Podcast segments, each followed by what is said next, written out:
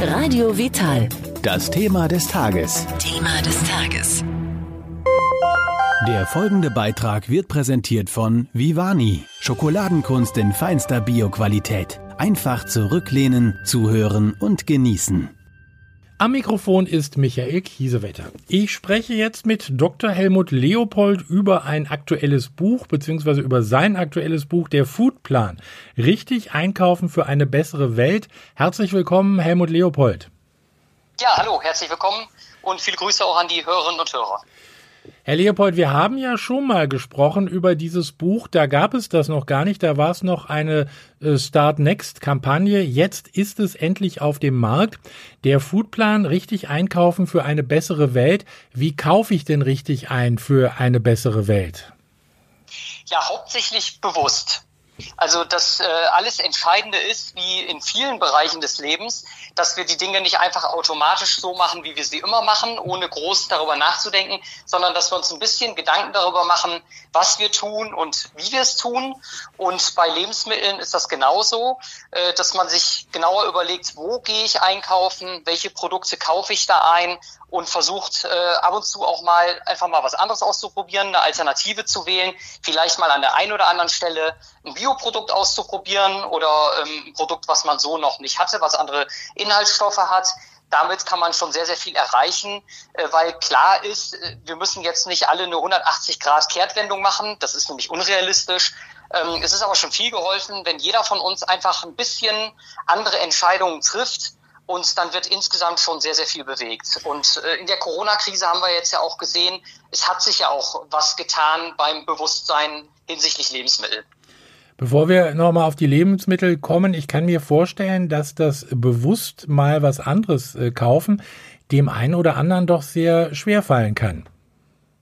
Das ist richtig. Ähm, um bewusst einkaufen zu können, muss ich natürlich auch äh, wissen, welche Produkte haben denn welche Eigenschaften, sind wie erzeugt worden, sind vielleicht deshalb problematisch, weil Palmöl aus Regionen kommt, äh, wo Regenwald dafür gerodet wurde oder weil Fleisch aus ähm, Situationen kommt, die nicht gut fürs Tierwohl sind und auch nicht für äh, die menschliche Gesundheit und auch nicht für die Umwelt das muss man alles wissen. Und genau da setzt das Buch auch an, äh, dass ich erstmal genau ähm, vorstelle, wie werden Lebensmittel eigentlich bei uns im Moment produziert, wie werden sie verarbeitet, wie werden sie in den Handel gebracht, welche politischen Rahmenbedingungen gibt es. Und äh, für jeden, der das jetzt zu trocken klingt, kann ich nur sagen, äh, kaufen Sie das Buch und äh, Sie werden sehen, dass das trotzdem unterhaltsam zu lesen ist und trotzdem eine leichte Lektüre. Und dieses Wissen hilft uns dann, die Bewusstheit aufzubauen, zu sagen, ich nehme jetzt mal dieses Produkt und ich nehme jetzt mal ein anderes Produkt, als ich sonst immer genommen habe. Wir haben ja nun jetzt gerade ein ganz aktuelles Beispiel, Tönnies, der Schlacht, Großschlachtbetrieb da in Gütersloh. Was kann ich denn da tun? Also würde es schon helfen, wenn ich jetzt immer auf diese Produkte von denen verzichte oder besser gar kein Fleisch mehr zu mir nehme? Also gar kein Fleisch zu sich zu nehmen, hat sehr, sehr, sehr viele Vorteile für mhm.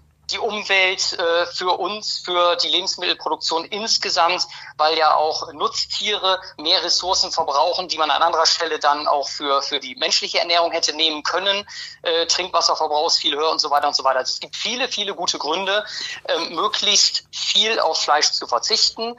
Ähm, durchaus gibt es sicherlich viele Menschen, die sagen, das ist mir jetzt ein zu großer Schritt, das schaffe ich so erstmal nicht. Aber wenn man sich überlegt, dass äh, jeder Deutsche im Schnitt, und da sind die Vegetarier und Veganer ja mitgerechnet, jeder Deutsche im Schnitt 60 Kilogramm Fleisch äh, äh, pro Jahr zu sich nimmt, dann ist da natürlich noch sehr, sehr viel Luft, ähm, dass jeder das zumindest mal ein Stück weit reduzieren kann. Und auch hier gilt, bewusst einkaufen. Fleisch ist ja nicht gleich Fleisch ähm, die Zustände, wie wir sie bei Tönnies haben, und das ist ja jetzt nicht der Schlachtbetrieb von, von Tönnies alleine, das zieht sich ja schon wie, wie ein roter Faden durch die gesamte Branche, dass es da Missstände gab und gibt, die sollen ja jetzt auch angegangen werden. Es gibt aber natürlich auch Fleisch, was erzeugt wurde unter ganz anderen äh, Bedingungen. Es gibt ähm, Wild, es gibt äh, biologisch ähm, erzeugtes Fleisch, wo auf das Tierwohl ganz anders geachtet wurde. Also auch da gilt genauer hinschauen, bewusster einkaufen und äh, vielleicht dann auch deutlich seltener Fleisch zu sich nehmen, dafür hochwertigeres Fleisch, dann ist das auch äh, am Ende des Tages für den Geldbeutel relativ neutral. Und für alle die, die dann immer gleich sagen, ich kann aber gar nicht auf Fleisch verzichten, es gibt ja in der Zwischenzeit so viele Fleischersatzprodukte. Äh, darüber schreiben Sie ja auch in Ihrem Buch. Ist damit auch schon geholfen, wenn ich da ab und zu mal anstatt zu dem, wenn ich Fleischesser bin, anstatt zum äh, zur richtigen Bratwurst äh, zur äh, veganen oder vegetarischen Bratwurst greife? Das kann durchaus was sein wie eine, ich sag jetzt mal, Ausstiegsdroge oder wie ein Hilfsmittel, mhm. zu sagen, ach, äh, äh ich ähm, äh, esse jetzt mal einen Burger, da ist aber kein Fleischpatty drauf, sondern da ist dann jetzt irgendwas aus äh, Bohnen oder, oder sonstigen pflanzlichen Inhaltsstoffen drauf. Das kann helfen. Wir haben ja äh, gesehen, dass das durchaus ein großer Trend im Moment ist. Die Rügenwalder Mühle mit ihrer vegetarischen Reihe, die sie vor einigen Jahren, einigen Jahren begonnen hat, hat da ja sehr, sehr großen Erfolg, hat großes Umsatzwachstum. Ähm, von daher, ja, äh, das hilft. Ob das immer eine vegetarische Bratwurst sein muss oder einfach ein völlig anderes Gericht, was nicht mal so aussieht oder so heißt wie eine, wie eine Wurst, das muss jeder für sich selber entscheiden. Wenn Sie fragen, äh, hilft das? Da muss man natürlich immer äh, die Gegenfrage stellen, ja, wem und warum?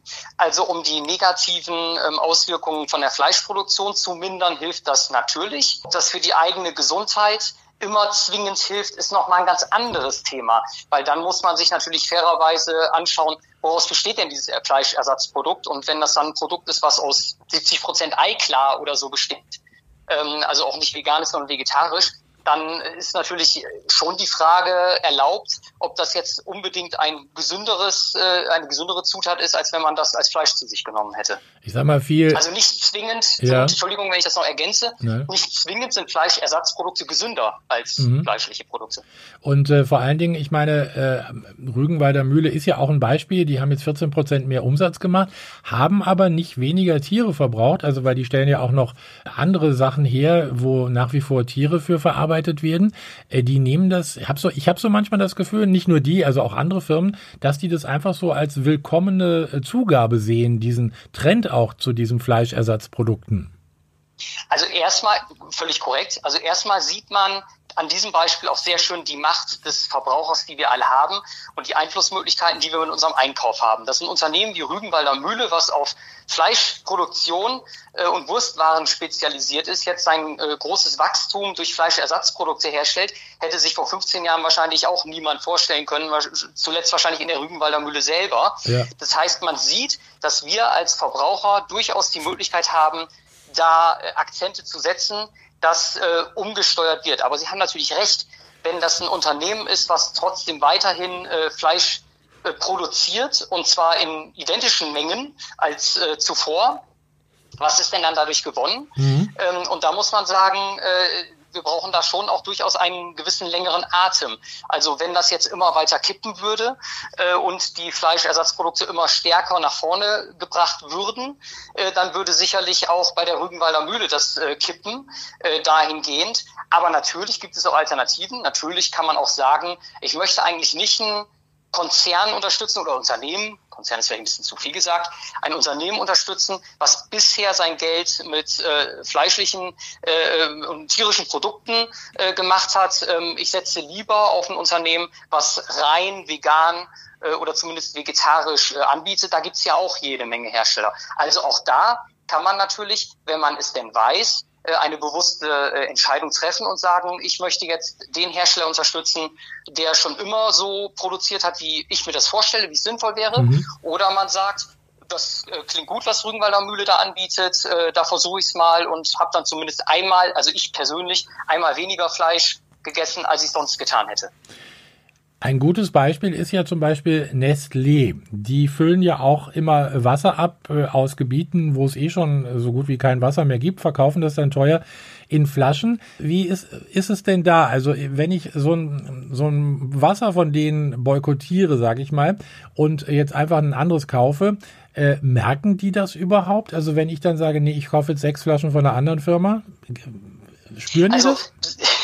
sechs Flaschen äh, werden die äh, insgesamt wahrscheinlich nicht äh, spüren. Ja. Aber es ist ja, wir können ja alleine äh, nur was bewegen, wenn wir es halt nicht alleine machen. Es gibt ja da diesen schönen Spruch, der im Moment äh, ähm, sehr im Internet kursiert. Äh, was kann ich alleine schon erreichen, fragte sich die halbe Menschheit. Das ja. heißt, wenn bestimmte Themen gesetzt werden und äh, viele Menschen dann plötzlich darauf ausspringen, dann merken die das schon sehr wohl. Aber auch hier ist natürlich die Frage, was kaufe ich stattdessen? Wenn ich jetzt statt Nestle Wasser äh, in der Plastikflasche ein Danone Wasser in der Plastikflasche kaufe, dann muss natürlich die Frage erlaubt sein, wie viel man dadurch tatsächlich gewonnen hat. Natürlich werben beide Unternehmen auf ihren Internetseiten damit, dass sie irgendwie ähm, das äh, Wasser nachhaltig äh, besorgen und halt nicht äh, die Länder mhm. vor Ort, ähm, denen das Trinkwasser wegnehmen und so weiter und so weiter weiter. Das kann man sich dann überlegen, wem man mehr glauben möchte. Aber es gäbe ja auch ganz andere Möglichkeiten. Man könnte ja auch sagen, warum trinke ich nicht einfach Wasser aus dem Hahn?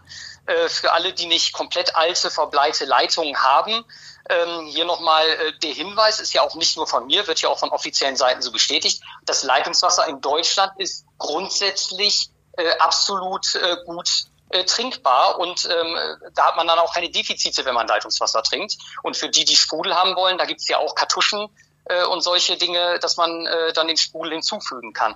Das heißt, auch hier bei diesem Beispiel ist die Frage, was tue ich stattdessen? Ähm, für alle die, die jetzt sagen, Leitungswasser äh, will ich nicht, äh, man kann ja immerhin auch noch einen Filter dazwischen setzen, dann kann man sich das nochmal filtern. Äh, dann schmeckt es vielleicht ein bisschen besser, je nach Ort, wo man auch wohnt. Ja. Ganz spannend fand ich noch bei Ihnen im Buch auch vom Supermarkt bis zu McDonalds, wie unsere Lebensmittel den Weg zu uns finden. Wir bekommen ja auch alleine schon über die äh, tägliche Werbung, die uns ja an äh, überall begleitet heutzutage, ist ja nicht mehr nur im Fernsehen, im Werbeblock, sondern an jeder Ecke gibt, äh, prasselt ja Werbung auf uns nieder. Beeinflusst uns das? Ja, das beeinflusst uns auf jeden Fall. Das muss uns beeinflussen, sonst würden die Werbetreibenden nicht diese wahnsinnigen äh, Millionenbeiträge ausgeben. Und ähm, äh, der wirtschaftliche Effekt ist ja auch klar erkennbar. Jetzt ist ja der Boykott von, von Facebook-Werbung ähm, von einigen Herstellern angedroht worden und mhm. schon ähm, äh, bewegt sich auch Facebook. Ähm, von daher muss man sagen, Werbung wirkt. Ja, natürlich. Alleine schon die reine Awareness, also die Bekanntheit von bestimmten Produkten hilft ja. Wir hatten ja gerade eben die Beispiele gehabt, na ja, ich möchte eigentlich nicht Rügenwalder unterstützen, was könnte ich denn stattdessen für Fleischersatzprodukte kaufen? Mhm. Um diese Frage beantworten zu können, muss ich ja erstmal wissen, welche gibt es? Welche Marken, welche Hersteller haben die ja. gute Produkte? Die kann ich natürlich jetzt alle mühselig im Supermarkt suchen. Klammer auf, die Auswahl des Supermarktes ist da übrigens auch sehr entscheidend, Klammer zu. Also auch hierüber kann man schon viel, viel steuern, in welche Art von Supermarkt ich überhaupt gehe. Ja. Aber wenn ich es dann tue, müsste ich äh, am Regal suchen, was gibt's da für Produkte, was gibt's da für Produkte. Und die Werbung informiert mich ja erstmal darüber, hier gibt es was und lobt bestimmte Produktvorteile aus. Mhm. Natürlich werden nur die Vorteile ausgelobt, die problematischen Sachen werden ausgeklammert. Das ist völlig klar. Aber die Werbung beeinflusst uns und die Werbung an sich ist auch nicht ähm, äh, das Problem, weil Werbung ist erstmal eine Information, natürlich eine ziemlich einseitige vom Hersteller ja. äh, äh gelieferte Information. Problematisch ist halt nur, wenn äh, systematisch Probleme, die bei einem Produkt äh, auftreten, weil es auf eine schwierige Art produziert wird oder aus Regionen kommt, wo dann die Umwelt zerstört wird, ähm, das ist dann halt sozusagen das Problematische. Aber dass ich erstmal auf ein Produkt hingewiesen werde, ist ja nicht äh, verwerflich und auch notwendig. Sonst wüsste ich gar nicht, dass ich es kaufen kann. Sie arbeiten ja auch schon seit vielen Jahren für den Lebensmittelbereich und Sie setzen sich ja für eine faire und nachhaltige Entwicklung der Lebensmittelbranche ein was äh, kann denn die Branche für mich als Ver Verbraucher tun? Also äh, da denke ich jetzt auch mal an Deklaration zum Beispiel. Da tun sich ja. ja einige doch auch ein bisschen schwer mit. Ja, genau. Also es ist eigentlich relativ einfach, was die Unternehmen für den Verbraucher tun könnten. Mhm. Sie könnten ihm nämlich die Informationen geben, die er braucht, um wirklich beurteilen zu können, welches Produkt er eigentlich einkaufen möchte. Da äh, haben aber die Unternehmen ein bisschen Angst, weil sie dann befürchten, dass dann gar nicht mehr ihre Produkte so oft im äh, Warenkorb liegen. Ja. Und deshalb informieren sie uns halt in einer Art und Weise, äh, die halt bestimmte Themen auch ähm, systematisch ausklammert. Das Hauptproblem ist, dass die Unternehmen, also in Deutschland ist natürlich sehr, sehr viel geregelt. In Deutschland ist ja fast alles genauestens geregelt, so auch die, die Deklaration und Kennzeichnung von, von Lebensmitteln. Was ist da drin? Wie darf mhm. das heißen? Wie soll das Bild aussehen auf der Verpackung und so weiter und so weiter.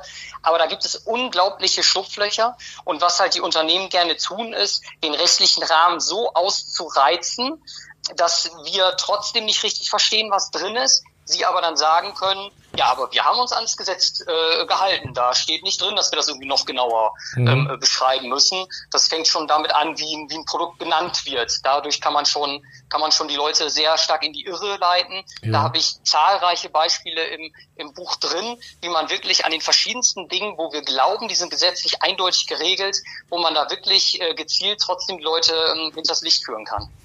Also wir könnten jetzt noch wahrscheinlich stundenlang weitersprechen, da gibt es noch so viel zu erzählen, aber äh, das würde den Rahmen sprengen. Und außerdem äh, wäre es ja auch ganz schön, wenn das Buch noch ein bisschen verkauft würde. Äh, Dr. Helmut Leopold, der Foodplan, richtig einkaufen für eine bessere Welt, das ist ein unglaublich spannendes Buch, mit welchen Tricks da gearbeitet wird und ja auch wirklich, was ich dann tun kann. Ich bedanke mich bei Ihnen für diese Informationen, möchte noch sagen, das Buch gibt's überall da, wo es Bücher gibt, ist erschienen im Verlag Agentur Alte Post und äh, ja, gibt's schon was Neues? Arbeiten Sie eventuell schon wieder an was Neuem? Nein, im Moment arbeite Moment ich jetzt nicht an, an was Neuem. Ähm, Im Moment beobachte ich mit, mit großer Spannung, was sich da tut ja. oder was sich auch nicht tut und bin sehr gespannt, ob wir es jetzt endlich nach, nach Jahrzehnten von Fleischskandalen einmal hinkriegen, die Regeln so zu ändern, äh, dass da auch wirklich sich dauerhaft was ändert und das nicht wieder ein Strohfeuer bleibt. Das war jetzt ein wunderbares Abschlusswort. Es bleibt auf alle Fälle spannend. Vielen Dank nochmal. Dankeschön. Ich danke Ihnen auch sehr. Der Beitrag ist beendet. Der Schokoladengenuss geht weiter. Mit Vivani, der Schokolade aus deinem Bioladen.